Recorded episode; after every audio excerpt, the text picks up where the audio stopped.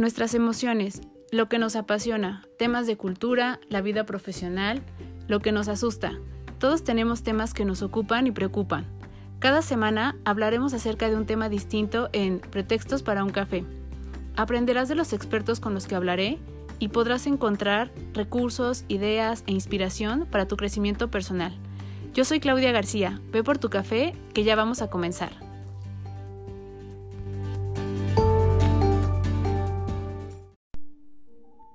Hola a todos, bienvenidos a un episodio más de Pretextos para un café. Espero que tengan su café o su té a la mano o lo que les parezca más eh, conveniente en esta tardecita o no sé si lo estén escuchando de mañana o de noche y que vaya con el tema del día de hoy, que creo que es un tema que eh, da para tomarse un rico café o una bebida que nos pueda gustar porque creo que eh, se presta a muchas interpretaciones personales, ¿no? A vivencias, a conocernos también un poquito más a través de lo que eh, las experiencias que hemos tenido y de los acercamientos que hemos tenido con respecto a este tema. Y justo, pues bueno, porque hablaremos del tema de la cultura y qué con la cultura, para qué nos sirve. Eh, saber el, el por qué y para qué de la cultura. Como muchas veces lo hemos hecho, pues comenzaremos hablando acerca de, de qué es cultura. Y para eso, como siempre, nos vamos a la fuente que es eh, la fuente oficial para la definición de la palabra cultura y de ahí nos iremos pues eh, desenvolviendo y viendo las interpretaciones que se ha dado, lo que vemos actualmente de cultura y cómo va cambiando esto con el transcurso del tiempo y cómo en la parte social pues juega un papel súper importante y por qué es importante y de extrema eh, relevancia no dejar de lado este tema de la cultura. Pues bueno, si nos vamos a justo qué es eh, cultura, nos vamos a la RAE y nos pone dos definiciones. Una, el conjunto de conocimientos que permiten a alguien desarrollar su juicio a través de la crítica, ¿no? De su propia crítica o de su propia vivencia. Y la segunda es el conjunto de modas, eh, de vivencias de vida y de costumbres, de conocimientos y grado de desarrollo artístico, científico, industrial en una época, en un grupo social, etcétera. Entonces, como vemos, pues bueno, tenemos diferentes concepciones acerca de la cultura eh, si nos basamos un poco en el segundo concepto, porque depende mucho justo de la época en la que nos encontremos, del grupo en el que nos desarrollemos, de eh, las actividades a las que nos dediquemos, de las creencias que tengamos y de cómo van cambiando también eh, con el tiempo este mismo grupo de pues justo vivencias, de costumbres, de desarrollos artísticos, como los grupos sociales también van cambiando, van madurando, van eh, adoptando también ciertas prácticas de otros grupos sociales y entonces esto va haciendo que se vaya transformando, ¿no? Porque me parece tan importante la cultura y por qué quise tomar este tema en este momento? Pues porque creo que, y lo dijimos en algún momento cuando estábamos eh, en un momento crucial de la pandemia, mm, la cultura nos vino a rescatar de justo todas estas cosas que no podíamos hacer, ¿no? De toda esta libertad que se nos privó, de toda esta falta de interacción con la parte social, con eh, el exterior, la cultura comenzó a, a darnos estos acercamientos hacia lo humano. En la cultura viene permeado precisamente lo humano, ¿no? No importa la época, no importa el tipo de eh, corriente artística cultura que estemos eh, contemplando, estamos viendo y estamos eh, apreciando una representación acerca de lo humano, de lo que el artista nos quiere decir. Cuando leemos un libro tenemos una interpretación y hacemos un juicio de acuerdo a el acontecimiento que estamos viviendo, la época que estamos viviendo, las circunstancias que están a nuestro alrededor.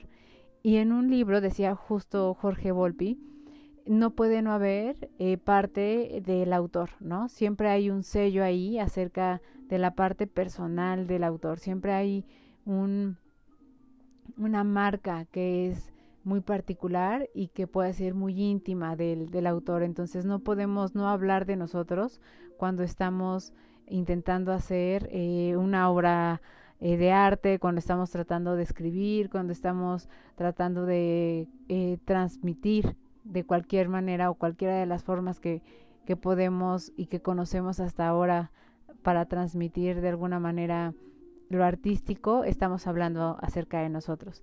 Y entonces en ese momento vimos cómo empezó a surgir todo este auge de eh, libros, ¿no? De eh, iniciativas para poder leer, para poder compartir entre pues los mismos este grupos, ¿no? Entre amigos, compartirnos libros, intercambiar libros por ciertos este tipo de artículos.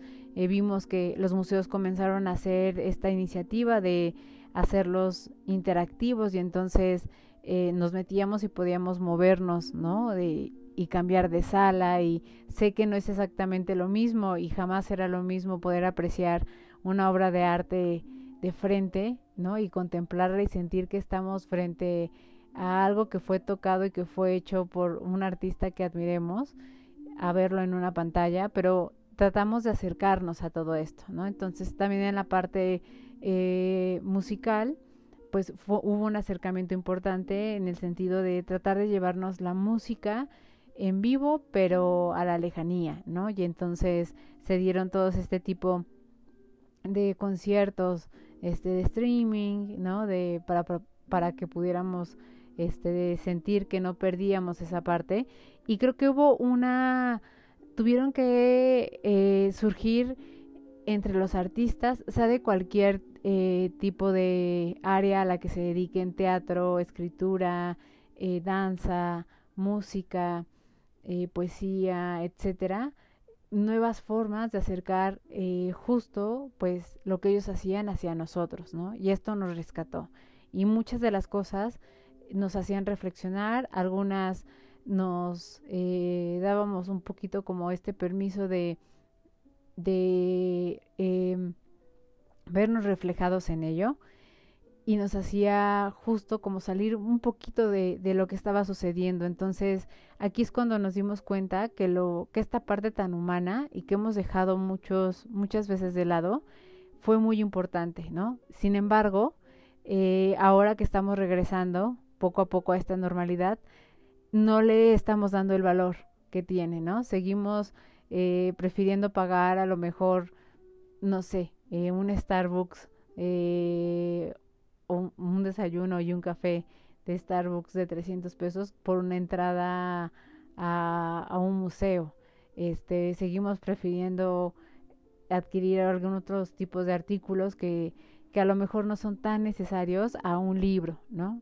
Entonces, eh, no leemos, aun cuando estuvo en nuestras manos y sentimos muchos de nosotros que nos rescató, no le hemos dado todavía este peso. Entonces, es por esto que ha surgido esta necesidad para mí de hablar acerca de la cultura y de cómo ha cambiado y de cómo podemos retomarla y cómo podemos, eh, para qué sirve y entendiendo para qué sirve, transmitirlo a las personas que tenemos a nuestro alrededor. Principalmente, y como siempre lo digo, a las generaciones que vienen atrás, porque son las que van a permear esto y a las que les va a tocar seguir eh, hablando acerca de ello y seguir eh, comunicándole a estas nuevas generaciones que a ellos les va a tocar interactuar con ellas. y es que hoy en día hemos visto que la cultura también ha tenido y ha sufrido una influencia acerca de temas, por ejemplo, como lo político, ¿no? La cultura también ya ha entrado en este modus de, de participar y de ser condicionada, ¿no? Por, por esta parte política que a veces nosotros eh, renegamos y que a veces pues nos merma y hace que no tengamos esta accesibilidad a cierto, cierta información, a que pueda llegar hacia nuestro país o a en donde nos encontremos ciertos tipos de, de muestras, de que haya cierta difusión de artistas, de escritores, de autores, etcétera. Hemos visto, por ejemplo, eh, mucho eh, la parte de teatro, que creo que en, en mi muy eh, percepción personal, el teatro independiente es muy devaluado, ¿no? son personas que son muy disciplinadas, que son muy entregadas, que incluso tienen no solo la facultad de estudiar la la parte de la actuación, sino también de crear guiones, de crear este, eh, las escenas, de hacer un escenario, de imaginarse cómo quisieran que fuera toda la representación. Y son obras que al ser independientes, pues de repente quedan eh, muy escondidas. Eh, a veces tienen que darlas a un costo muy económico para que puedan ser conocidas incluso a veces gratuitas, y aún así la gente no, no las va a ver, ¿no? El teatro independiente también ha sufrido mucho y creo que esta es una de las cosas que también podemos rescatar.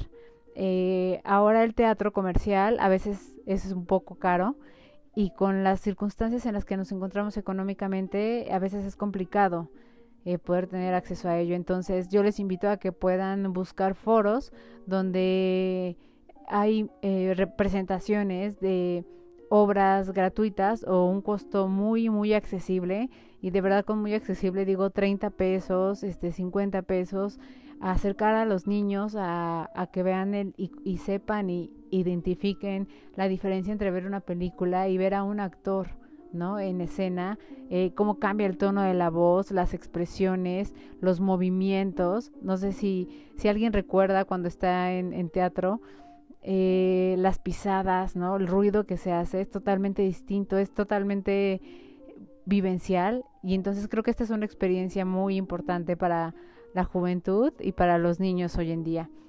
Por la parte también de la literatura, me parece que, que es muy importante acercarlos mediante no forzarlos, porque este también es un tema importante, de no forzar la lectura, de no hacer que los niños eh, quieran leer y que entonces les los, los acerquemos a los libros de manera forzada, pero una manera divertida y que puede sacarlos de lo típico que es solo leer, es eh, llevarlos a ver cuentacuentos, ¿no?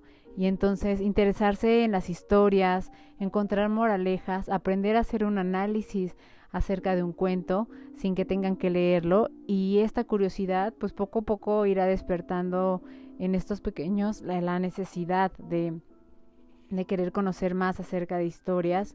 Eh, aprenderán también acerca de las gesticulaciones que hacen los narradores, los cambios de tipo de voz que hacen, eh, cómo cambian eh, la gesticulación, cómo son capaces de de pasar y transmitir eh, un estado de alegría a un estado de enojo, a un estado de tristeza, cómo se valen de muy pocas herramientas que simplemente es el cuerpo, que es el conocerse ellos mismos y el transmitirlo a un eh, grupo de personas que en este caso son pequeñitos que no tienen filtros previos y que la evaluación y la valoración que ellos tengan es muy importante y, es muy valiosa para ellos. Entonces, esta es otra opción que también me parece que es muy económica. Si se meten a las páginas de las librerías van a encontrar que hay eh, presentaciones de cuentacuentos los días domingos, este, en qué horarios están, aprovechar, ¿no? Este tipo de actividades y acercarlos así a la lectura. Eh, la curiosidad de ver un libro. yo sé que la lectura también para los niños es cara. Un libro para un niño es eh, o la literatura infantil es cara por la parte de la ilustración y un libro que no tenga ilustración para un niño va a ser difícil de leer. Entonces, lo que podamos hacer eh, para acercarlos, como en este caso la sugerencia de los cuentacuentos, puede ser eh, algo importante y puede ser una muy buena opción. Y podemos ir hablando así de la música, de eventos de jazz, de eventos este, de música alternativa, de nuevos exponentes que están eh, pues eh, arriesgando y, están apostando a no recibir nada al inicio eh, por ser conocidos y entonces así acercarnos también a este tipo de eventos. Entonces ahora que poco a poco se han ido incorporando nuevamente las actividades, me parece que es importante acercarnos a ellas y darle un peso importante a la cultura y no dejar que caiga, ¿no? Ya seamos padres de familia, maestros o incluso en trabajo que, que podemos tener la oportunidad de dar opciones para nuestros equipos de trabajo y que ellos a su vez pues lo puedan eh, llevar y, eh, transmitir con sus familias o con los círculos en, los que ellos se mueven, ¿no? Eh, más que más que esto y, y, hablar de qué opciones tenemos para la cultura, me gustaría también hablar de eh, lo trascendente de la cultura, no la cultura como como bueno las costumbres que tenemos como mexicanos o las costumbres que se tienen en ciertas regiones o en ciertos países sino la cultura en general no como lo decíamos este lo que forma esta parte de nuevos modos de expresión no que poco a poco han ido cambiando con el tiempo como la pintura la música la escritura eh, como eh, ahora con los medios digitales también ha cambiado muchísimo y cómo los medios digitales han acercado la parte de la cultura de una manera distinta a precisamente pues nuestro día a día. Y una de ellas por ejemplo pues es, son las exposiciones que, te, que podemos ver de pintura en donde la tecnología hace que tengamos ciertas vivencias de manera distinta y que eh, pues puedan tener eh, una manera interactiva también estas nuevas generaciones de vivirlo, ¿no? A nosotros nos tocó en nuestras generaciones ir a museos y solo ver una obra o ver una estatua y, y leer lo que decían y ya, y entonces de repente viene esta parte tecnológica a ayudarnos también a interactuar con esto y nos nos da otro tipo de expectativa y de vivencia. Lo que yo también sugiero mucho es que haya una plática de acerca de esto, ¿no? Como maestros y como padres, me parece que hablar acerca de lo que nos pareció, lo que no nos gustó, lo que sí nos gustó, es interesante. No tenemos que estar de acuerdo con todo lo que vemos, ni todo lo que vemos puede ser de nuestro agrado, porque justo una de las principales características de la cultura es que nos genere placer, que nos eh, dé esta parte de generarnos una sensación de satisfacción, generaciones eh, perdón, sensaciones positivas que, que nos hagan emerger y que incluso nos den ideas y que nos hagan eh, irnos hacia contextos o compararlo con cierto tipo de eh, vivencias de otras áreas y que podamos hacer esta comparativa. Y entonces eh, la, la cultura está hecha más que nada para eh, exaltar los sentidos. Eso es lo que a mí me parece, para exaltar esta parte de los sentidos. Eh, la cultura se, se utiliza, por ejemplo, en contextos muy diferentes dependiendo de qué sea la creación que queremos hacer, ¿no? Yo leía a un filósofo que se llama Javier Gomá, que justo decía, bueno, pues bueno, la cultura, eh, me gustó una frase que, que puede ser eh, confusa, pero si nos detenemos y, y la pensamos, eh, es muy cierta. Eh, la cultura no se ve, ¿no? La cultura no es algo visible. Sin embargo, la cultura hace que podamos ver cosas. Entonces, con esta, a lo mejor, manera que estamos viendo y que estamos entendiendo en la frase de, bueno, no es algo que estoy viendo, pero al mismo tiempo me permite ver otras cosas. Mm, lo que yo entiendo es que él se refiere a una pintura si es visible, pero eso no quiere decir que es cultura, ¿no? O sea, yo puedo hacer una pintura y no quiere decir que es cultura, pero cuando transmito algo, eh, lo que estoy transmitiendo y lo que la persona está percibiendo y que puede expresar, ya está siendo visible eso que, que yo hice y que empieza a formar parte de una cultura, ¿no? Entonces lo mismo pasa con la música, lo mismo pasa con la danza, lo mismo pasa con el teatro.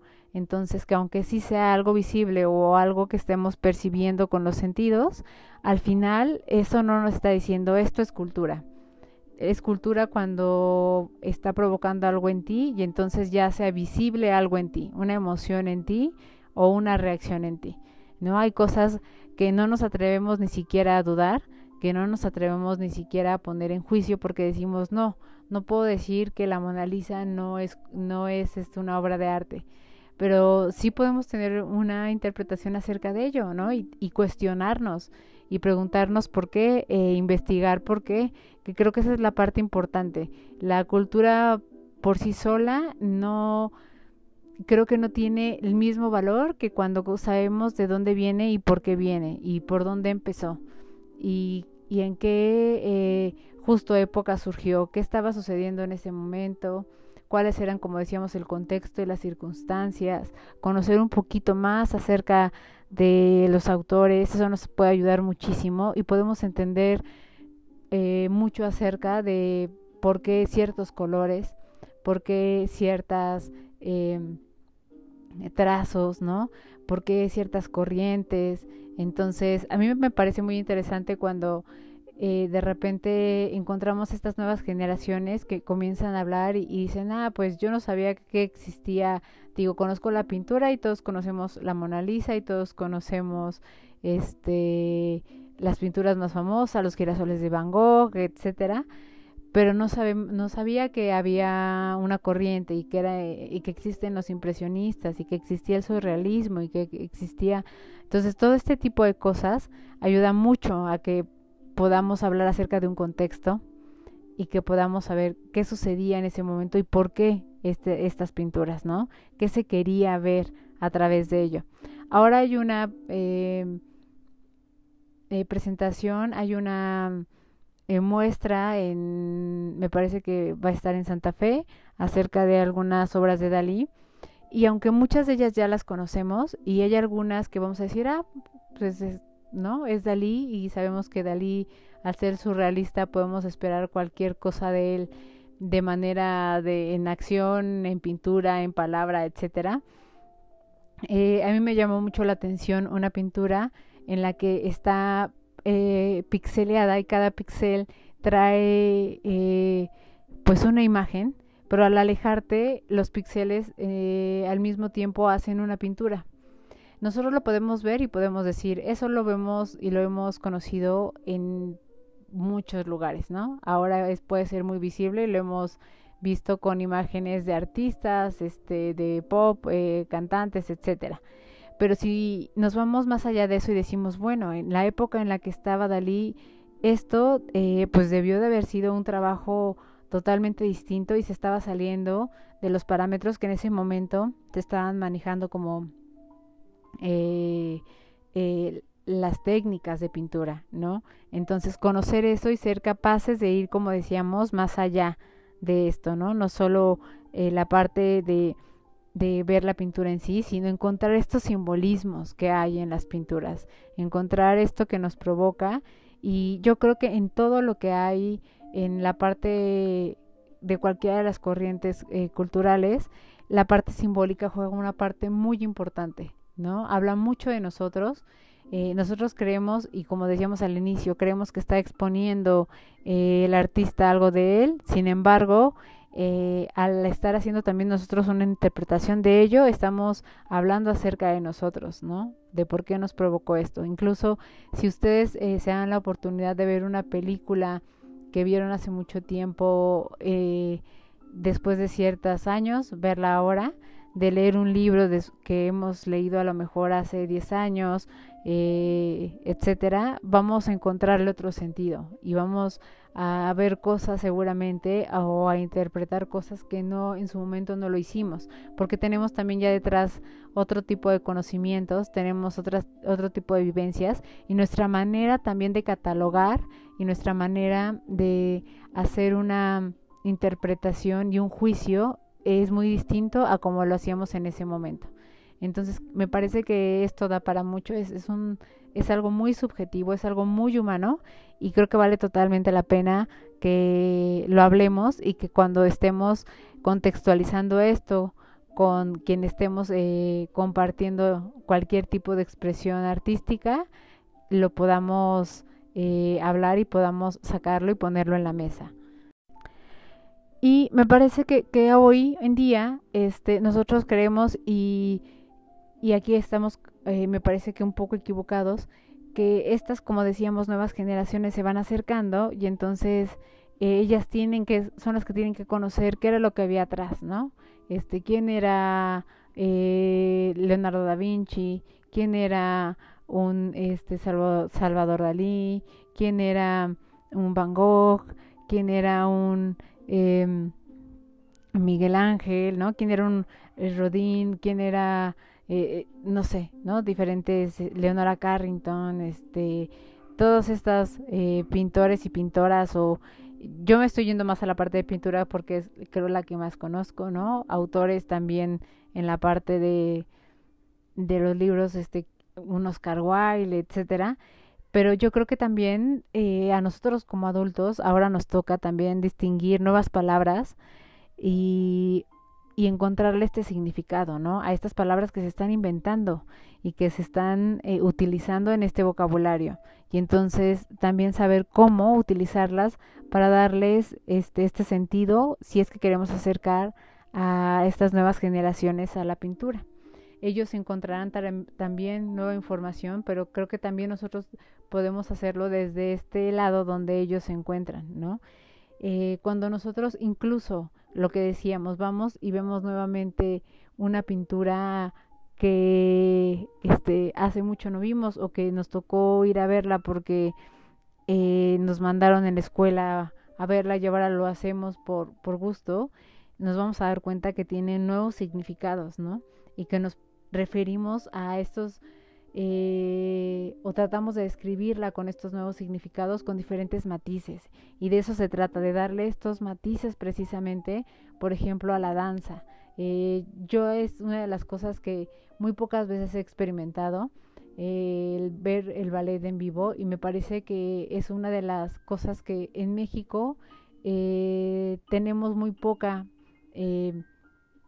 exposición de acerca de ello, tenemos muy poca propaganda acerca de esto y acercamos muy poco a las personas y a, los jóvenes o, o, hay muy poca oportunidad de que nosotros podamos ir a verlos, ¿no? Entonces, ver estos matices, como decíamos, de un movimiento que puede verse como si fuera un movimiento muy natural o muy normal o, o muy sencillo, en realidad tiene sus matices. A mí, una de las...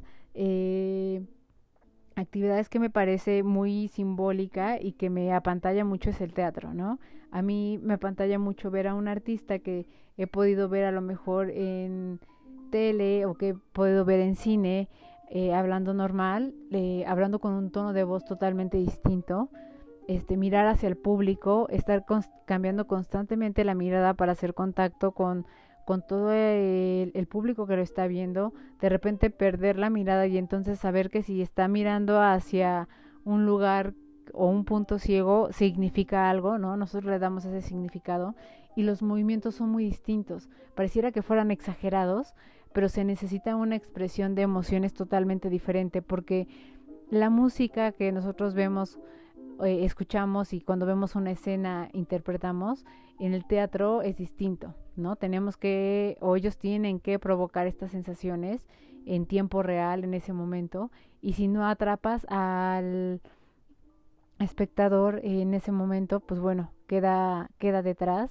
y seguramente lo irás perdiendo, ¿no? En el transcurso de esto. Cuando eh, comienzan a venir eh, muestras o obras de musicales, eh, nos apantalla mucho la parte de que pueda haber baile, que pueda este ser un artista completo porque actúa y al mismo tiempo canta, pero a mí me parece todavía mucho más impactante que haya muy poco ruido y que el actor te pueda hacer eh, te pueda transmitir en una escena sin ruido, con ciertas palabras, con solo eh, la parte física y con estas expresiones, eh, la parte justo de una emoción.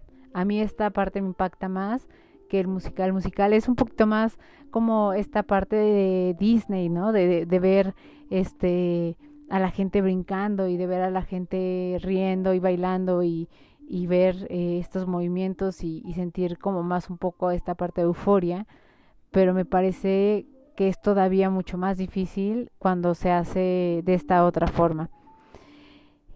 Otra de las cosas que me gustaría hablar acerca de la cultura es que esta ambigüedad, ¿no? Que, que, que se tiene acerca de la cultura en estos momentos eh, puede hacer que se distorsionen ciertas cosas de la cultura, ¿no? Que se descomponga la esencia o el significado que se tiene de, lo que nosotros conocemos ahora como cultura, de cómo la música, por ejemplo, que es una de las eh, expresiones que cambia más constantemente, de repente comienza a quedar de lado, ¿no? Conocemos muy poco, por ejemplo, las personas acerca de música clásica, conocemos lo típico y lo que hemos escuchado y lo que nos ponen en secundaria y si bien nos va, a lo mejor este tenemos algún acercamiento con algún tío, algún conocido que le gusta algún autor y pues tenemos como este acercamiento nada más pero por ejemplo no conocemos acerca de ópera, no conocemos a violinistas actuales, este que son muy buenos, no conocemos a chelistas y yo que soy una fan de las biografías de este tipo de personas, vemos lo que hay detrás de todo esto, ¿no? Esta parte de pasión y de entrega que hay en los instrumentos es impactante y es impresionante, ¿no? Yo recuerdo que cuando eh, conocí por primera vez y vi por primera vez la película de Amélie, eh, me causó mucha impresión que un acordeón pudiera avivar todo el soundtrack de una película. Y entonces cuando pues ya te das cuenta y, y empiezas a descubrir, ¿no? Al artista, este, te das cuenta de que hay ahí muchísimo talento y que esta, yo creo que Amélie no hubiera sido eh, la película que es si no hubiera tenido este soundtrack, ¿no? Y no, y si se dan cuenta, no es un soundtrack donde haya letra, ¿no? Por ejemplo, este, hemos conocido y sabemos de películas que tienen soundtracks muy buenos y que tienen sus canciones principales que son muy, muy buenas. La letra es muy buena, el ritmo, este, por ejemplo, me, me atrevo a decir que eh, la canción de Beck en Eterno Resplandor de una mente sin recuerdos es una de las canciones este, sí melancólica, pero muy buena, ¿no? Este, y que eh, te hace que te conectes tota-, totalmente con la, con la película.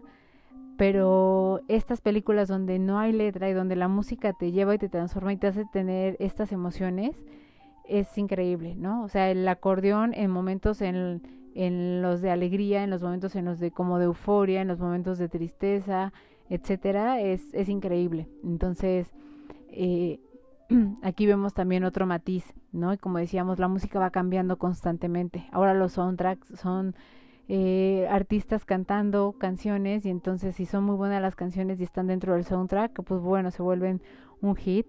Pero cuando eh, comenzaron las canciones a ser precisamente en exclusiva para los soundtracks de las películas, pues tenían eh, como ese toque de esta exclusividad y esta historia porque eran solamente para, para ellos, ¿no? Para esta para esta película. Entonces, vale muchísimo la pena. Hay muchas películas que tienen soundtracks eh, buenísimos. A mí, me, por ejemplo, a mí que me encanta Circus Soleil, nunca he tenido la oportunidad de ir este, de manera física. Eh, los he podido ver por televisión, pero he visto como los documentales de cómo forman el soundtrack, ¿no? De, de las escenas y es eh, padrísimo, ¿no? Y, y, son totalmente distintos, o sea, eh, cambia totalmente un soundtrack por la temática, este, el, vocalista, si hay, hay un tenor, si es que no, los coros, etcétera, entonces vale muchísimo la pena verlo y vale mucho la pena no perder, como decía, eh, como decíamos, este, esta parte de los matices que pueda tener la música no, no hacer que se pierda, sea cualquiera que sea eh, el tipo de música que, que es, eh, eh, que no pierda esta parte de las sensaciones que nos pueda provocar, ¿no? Y esto es cultura. Si ya te provocó una sensación, una emoción, si ya dejó marcado este un episodio de tu vida, si este hizo que una escena compaginara y, y te provocara este, ciertas emociones y te hiciera reflexionar o pensar y, y llevarte a, ese momento, ¿no? Que, que es los que buscamos y valoramos en las películas. Me parece que aquí ya hay arte y hay cultura. Yo, eh, justo haciendo y, y, un poco como recapitulando, estoy hablando desde mí, porque si hablamos de cultura lo podemos hacer tan extenso y nos podemos ir a cada una de las áreas, pero quisiera como hacerlo de una manera muy general. Desde lo que yo veo, hay dos tipos, eh, o, lo, o, lo, pondría de alguna manera muy eh, sintetizado como dos tipos de cultura, ¿no? La cultura como imagen del mundo, este que esto es la cultura que nos deja ver cómo es que estamos percibiendo y cómo es que estamos viviendo el mundo, ¿no? Cuando vemos una película, ahora que, que comienzan y que hay este, estas muestras de cine independiente, que entran eh, películas de otros eh, países y entonces eh, vemos ahí justo retratada ahora sí su cultura, vemos eh, temas en específico que ellos están viviendo, cómo los viven, cómo tratan de transmitírnoslos. Aquí hay una imagen acerca del mundo y de lo que está sucediendo en este momento, ¿no? De las eh, cosas que a lo mejor no hemos podido abordar, de ciertos temas que a veces están prohibidos o temas que siguen sin resolverse o temas que aunque pase el tiempo siempre va a ser un tema importante y siempre se hablará de ello.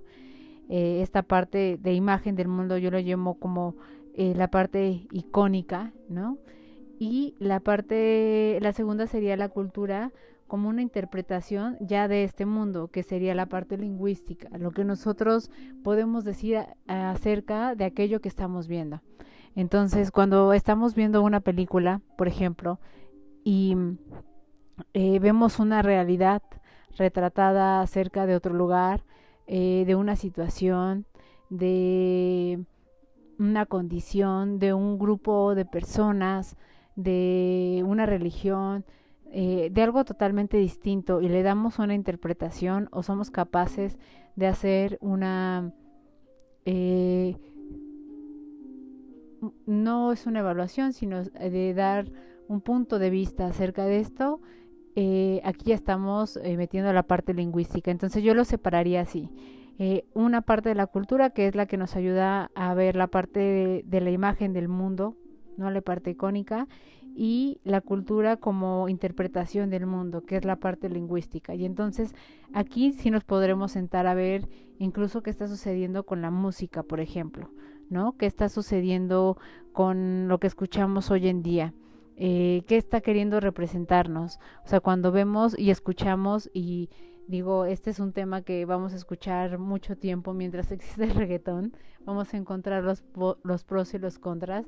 Este, nos va a hablar acerca de, de una situación que se está viviendo y si hay un grupo de personas a las que les gusta y con las que se identifican, nos está hablando acerca de, de justo esto que, que está sucediendo, ¿no? De una personalidad, de una forma de ser de una generación. Y entonces la interpretación que tengamos nosotros acerca de ello, ah, pues hablará acerca de, cómo estamos viendo esta manera de representación del mundo que ellos están viviendo, ¿no? Y aquí eh, es importante y creo que es una manera de conocer también cómo fue cambiando todo esto a través del tiempo, ¿no? ¿Qué se vivía? ¿Qué, qué es lo que eh, en ese momento acontecía? En su momento hablamos en un podcast acerca de eh, estas bandas o estos músicos que tocaban en los campos de concentración y que lo hacían pues con marchas, ¿no? Para llevar a sus mismos compañeros a los trabajos eh, del día a día. Y entonces esto también nos habla acerca de, un momento, ¿no? Y nos habla de, una situación que se estaba viviendo y la interpretación que, que dimos en ese momento fue eh, pues algo muy triste por, porque eh, no era nada fácil como mismo eh, prisionero ver a tu a tu compañero pasar este hacia hacia en marcha o en marcha hacia los trabajos del día a día y no saber si iba a regresar y saber que tú estabas pues un poco salvado precisamente porque estabas dentro de este eh, de esta orquesta o de este grupo que tocaba, ¿no? Entonces nos habla acerca de ello, nos habla acerca de la música, por ejemplo, que la raza este, negra comenzó a, hacer o a crear como una manera de expresión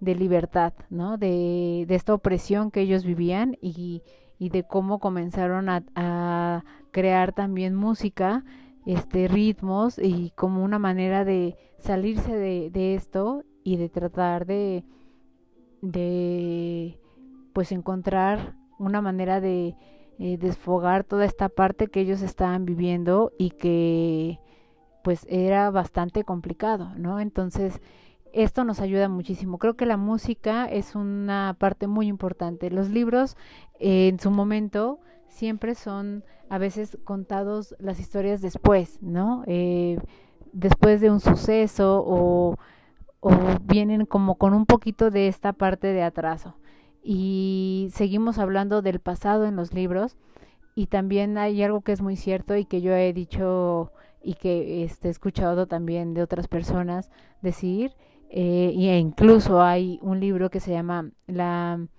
la visión de los vencidos la, la historia siempre la cuentan los que ganan no entonces cómo cuentan la versión de las cosas los que pierden entonces esto también es importante, ¿no? Tener este tipo de información cuando nosotros elegimos un libro, cuando tenemos este tipo de acercamiento.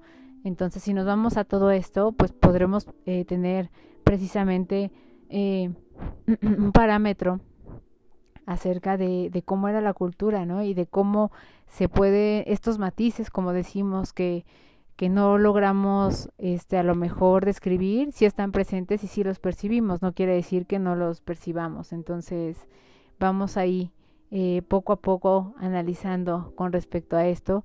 En la parte de ballet, pues eh, creo que es, esta es una de las eh, prácticas que muy poco, como decíamos, se promueve y que hace falta mucha referencia acerca de cómo nace, de cómo hoy en día son, es una carrera de alguien que, que estudia ballet, ¿no? Tenemos representantes mexicanos muy importantes. Este, tenemos eh, eh, esta parte que, que ya ahora eh, no solo es como un ballet eh, clásico, los clásicos siempre van a estar ahí, pero como también ya comienzan a, a tratar de modernizarse y cómo cambia con el transcurso también de la, del tiempo y de la época, ¿no? Entonces nosotros eh, hay que tener muy presente que miramos las cosas a partir de, de, una imagen del mundo, de lo que nosotros en ese momento tenemos y concebimos acerca del mundo, de una eh, constelación mental que en ese momento tenemos, de evidencias inconsistentes, ¿no? Que, que en ese momento también estamos viviendo y de estas historias y de este origen social que tenemos, ¿no? No va a ser lo mismo la manera en cómo nosotros percibimos toda esta parte cultural a cómo la van a comenzar a percibir las generaciones justo de quienes les ha tocado formarse en la parte educativa en casa después de la pandemia. Entonces el contexto social es muy importante. La imagen este y la antigüedad a veces hace que no coincida, ¿no? Lo, las las eh, perspectivas que tenemos y que no eh, a lo mejor coincidamos con, con lo que pasa hoy en día. A lo mejor nosotros no podemos entender ciertas cosas o no podemos darle cierto significado porque nosotros tenemos otro tipo de vivencias y las generaciones que les ha tocado privarse de ciertas libertades que a nosotros nos tocaron muy muy eh, normales, por llamarlo así entre comillas, a su edad, pues era muy distinto, ¿no? Entonces ahí puede haber también una discrepancia. Y pues creo que podríamos hablar muchísimo acerca de la cultura. Lo que yo quisiera rescatar es justo esto, de que la cultura no es algo que veamos, sino eh, precisamente es la condición y la posibilidad de la visión, ¿no? La que nos da eh, el que nos pueda provocar esta parte de la visión, aquello que siendo invisible nos, nos eh, faculta para ver cosas, incluyendo a nosotros mismos, cosas de nosotros mismos. Eh, aquí pondría que, pues bueno, hacemos y tenemos siempre un juicio acerca del prejuicio, porque es verdad, ¿no? No, va, no llegamos en blanco y no solo es decir, ah, ok, estoy viendo solo esto y ya, ¿no? Si tenemos un juicio y si hay algo previo que nos este, antecede, y eso es importante saberlo. La otra es que el conocimiento este, previo eh, hace que tengamos un reconocimiento acerca de cualquier tipo de expresión de cultura. Entonces eso es importante, no es lo mismo para mí y no será lo mismo para alguien este que haya que viva en otro país, para alguien de otra generación. Entonces es importante también saber esto, que el conocimiento previo eh, hace que tengamos cierto tipo de reconocimiento. Y la otra es que nos da ciencia de la creencia. Cuando digo ciencia de la creencia, eh, me refiero a que eh, en el momento en que para nosotros es válido, eh, esto que nosotros estamos eh, opinando o que estamos creyendo, que estamos deduciendo, que creemos que solo es una opinión y lo validamos. Y cuando digo lo validamos es, por ejemplo, nos vamos a la fuente, leemos acerca del autor, etcétera, nos da ya una creencia acerca de ello. Entonces eso también es importante. ¿No? Yo pondría estos tres puntos. Y eh, pues bueno, como para cerrar, me gustaría decir que pues para eh, la parte de lectura, que es lo que en lo que yo estoy un poquito más cerca y, y a la parte de, de la pintura, pero más en la parte de la lectura, leer eh, es interpretar a nuestra manera conforme a nuestras urgencias vitales o sea, eh, con esto me refiero y lo pongo justo porque en este momento buscamos y si tú te metes a Facebook, la gente busca y pide si alguien te puede eh, referir un libro de autoayuda, un libro que hable de, la ansiedad, un libro para poder entender a los jóvenes. Entonces, hablan, buscamos y leemos algo que, que, que nos, en ese momento para nosotros sea importante y que sea vital y que también eh, está permeado para, por nuestras circunstancias y nuestras eh, vivencias actuales, ¿no? Entonces hay que ver eh, esta parte de, de cuánto ha vendido Gandhi, el sótano, el péndulo, este, Amazon, qué tipo de libros son los que más han vendido. Estoy segura que ha sido desarrollo personal, este, superación personal, emprendimiento, ¿no? Seguro es lo que más, coach, ¿no? Y aquí hay que tener mucho cuidado. También hay que este, eh, saber a qué autores hay que leer. Hay autores que te repiten lo mismo que alguien ya hizo, solo que lo adornó de manera distinta. Este, yo siempre pido recomendaciones con personas que creo que me pueden ayudar y que sé que saben más que yo y que me pueden orientar mucho mejor. No créanme, no todos los libros son buenos entonces vale la pena si vamos a hacer un gasto preguntar y, pedir una recomendación y, y, buscar un previo, ¿no? De, cómo está valorado eh, este libro. Otra cosa importante, no todos los bestsellers son eh, libros buenos, ¿no? Hay libros que son este súper vendidos y son morbo, ¿no? Y lo hemos visto. Todo lo que tiene que ver con política, con, por ejemplo, las amantes de los políticos. Este, es importante saberlo, pero no sé qué tanto a lo mejor eso es cultura, ¿no? O sea, eh, a lo mejor a mí me gustaría conocer un poco más acerca de otro tipo de cosas que me va a ayudar para la vida, para mi emprendimiento, para conocerme a mí mismo. Este, lo otro lo puedo ver a lo mejor en YouTube, ¿no? Y, también eh, otra cosa, cosa importante, si tenemos la oportunidad, eh, siempre los libros digitales son más baratos, entonces eso es importante.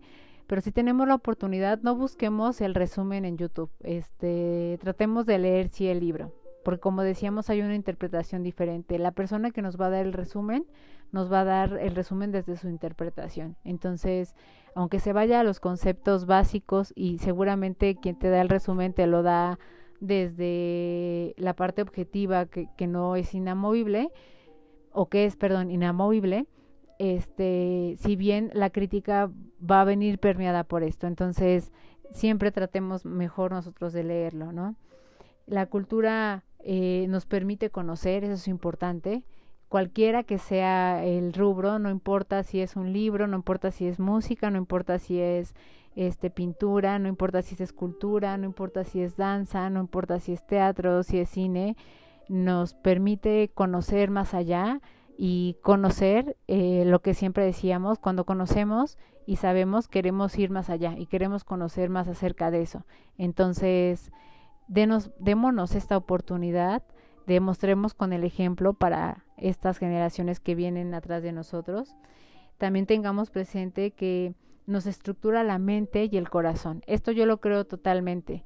Eh, no eres el mismo cuando lees o terminas de leer un libro, no eres el mismo cuando vas a ver eh, cierta eh, obra de teatro, no eres el mismo después de que vas a ver El lago de los cisnes. Créanme, yo hace aproximadamente cinco años fue la primera vez que fui a ver El lago de los cisnes eh, con mi pequeña y, y no fue lo mismo, no fue mi misma percepción lo que yo he visto en tele a lo que pude ver ahí.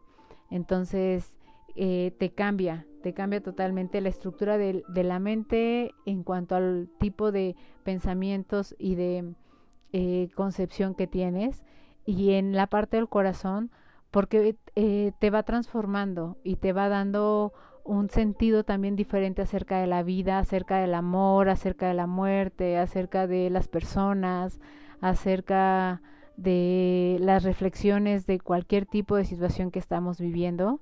Entonces me gustaría cerrar con, con esta frase también.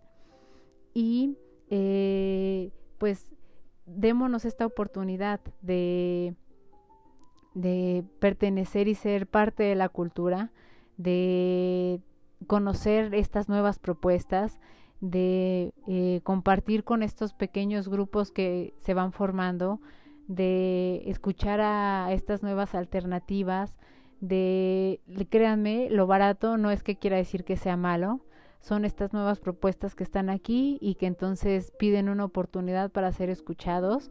Demos esta oportunidad y tratémonos de acercar dentro de nuestras posibilidades hacerlo y veamos cómo va cambiando nuestra percepción, ¿no? Démosle esta parte eh, de oportunidad de cultura a, quienes están cerca de nosotros y como yo les decía, la cultura nos permite conocer y la cultura nos estructura la mente y el corazón.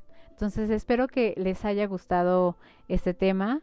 Eh, como decíamos, se puede hablar mucho más acerca de ello. Eh, espero que puedan haber sacado de ahí temas y, se hayan puesto a pensar acerca de cosas que ustedes hayan vivido. Las sugerencias siempre son bienvenidas. Y eh, aquí vienen unos avisos parroquiales. Uno, eh, ya muy pronto vamos a tener el podcast no solo eh, por medio de las plataformas como iTunes y Spotify, sino también ya van a poder verlo en vivo grabado este por YouTube. Tenemos la siguiente semana un invitado para que nos pueda hablar acerca de la parte humana en las organizaciones desde España, este que es líder justo en la parte eh, de este tipo de temas y vamos a tener una serie de invitados eh, a lo largo de los siguientes podcasts. Entonces vamos a irlos publicando previamente para que ustedes puedan ponernos las preguntas que quisieran que les hiciéramos y vamos a ir eh, tratando de darle no solo esta voz que ustedes escuchan que es la mía, sino dar otro tipo de este voz y de eh, perspectivas a, a, los expertos y hablando de, como decíamos, muchos temas con el pretexto de tomar un café y de hablar de cualquier tema, ¿no? Entonces, nos vemos la próxima semana con este podcast con eh, Miguel Ángel, que es eh, un, una eminencia en la parte de eh, recursos humanos en España si nos siguen en las redes se van a dar cuenta que ya pusimos el post para que eh, ustedes puedan poner ahí las sugerencias. Y pues bueno, nos escuchamos la próxima semana con un episodio más, con cualquier pretexto para tomar un café. Gracias, buenos días, buenas tardes o buenas noches.